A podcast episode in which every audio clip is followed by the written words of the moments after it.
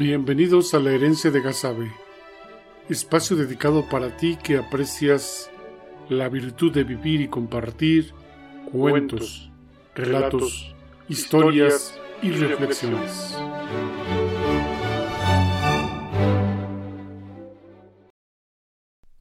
Leyenda La Cruz de los Higos de la ciudad de Pachuca Hidalgo.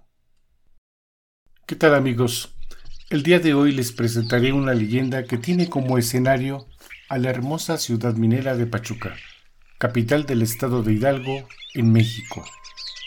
Sus orígenes se remontan a comienzos del siglo XIX y posterior a la visita del barón de Humboldt, quien describía esta ciudad minera en su obra Ensayo político sobre el reino de la Nueva España. El origen de esta leyenda se enmarca pocos años después de la visita de tan ilustre visitante alemán, y que los trágicos acontecimientos relatados en esta historia dejarían el nombre a uno de los barrios más antiguos y que hoy forma parte del patrimonio intangible de los pachuqueños convertido en leyenda. La ciudad de Pachuca se encuentra ubicada en un lugar estrecho, en una vertiente franqueada por los cerros de San Cristóbal y la Magdalena. El río de las avenidas serpentea desde antaño por entre el medio de la ciudad y en varios tramos era común ver los puentes de piedra para transitar de un lado a otro. La añeja ciudad era habitada por unos cuantos miles de personas que en su mayoría se dedicaba al trabajo de las minas de plata explotada por ricos españoles, como era el caso de don Pedro Romero de Terreros y sus descendientes. Muchos de los mineros provenían de otras regiones del territorio de la Nueva España como Zacatecas y Guanajuato, que, enterados de la bonanza, migraban en espera de mejores condiciones de vida. De igual forma, aparecía en una de las laderas del Cerro de San Cristóbal la incipiente obra del Hospital San Juan de Dios y la capilla de Nuestra Señora de Guadalupe. En el centro de Pachuca se encontraba la Plaza Mayor, los edificios de las cajas reales, donde se depositaba el azogue para las minas y el quinto del rey, y la iglesia de la Asunción. Para el sur de la ciudad iniciaban los llanos, de gran vastedad y amplitud que se conocen como parte del altiplano del Valle de México. Algunos de los barrios más pobres se ubicaban a los costados del camino que conducían al poblado de Real del Monte, al norte de Pachuca, como los barrios de Camelia, San Juan, Pachuca, La Españita, La Alcantarilla y San Clemente. El barrio de La Garita era un barrio que crecía miserablemente a la vera del camino que conducía al poblado del Real del Monte, y tenía ese nombre porque ahí se encontraba una garita que servía de pequeño fuerte de aduana para el cobro de impuestos por el comercio de mercancías.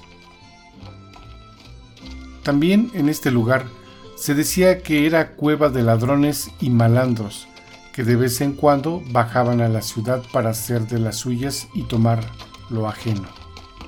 Miseria y pobreza era el distintivo de las casuchas de este barrio, que también era el asiento de algunos pordioseros que, con su pregón y lamento, advertían a los viajantes de lo importante de la caridad. Pero había tres pobres hombres ciegos que en sus años mozos habían sido músicos y postrados a la orilla del camino, cantaban viejas canciones para obtener alguna misericordiosa moneda que alivianara un poco lo injusto de sus precarias vidas. Vidas con muchas carencias, pero que compartían en paz y armonía. Hasta que un buen día cerca del atardecer, cuando el crepúsculo tiñe de naranja las abigarradas nubes. Transitó por este camino un misterioso caballero en su negro corcel, que por su acento y traza correspondería al de un rico hacendado del valle. Detuvo el andar de su caballo enfrente a los pordioseros para escuchar más detenidamente la canción. Los pobres hombres, percibiendo esto, hacían grandes esfuerzos para agradar a su espectador, pero de sus bocas salían coplas que desentonaban en la escala musical. Bravo, señores, bravo. Tengan buenos hombres una moneda de plata, repártansela en porciones iguales. Dios te bendiga, buen hombre, muchas gracias.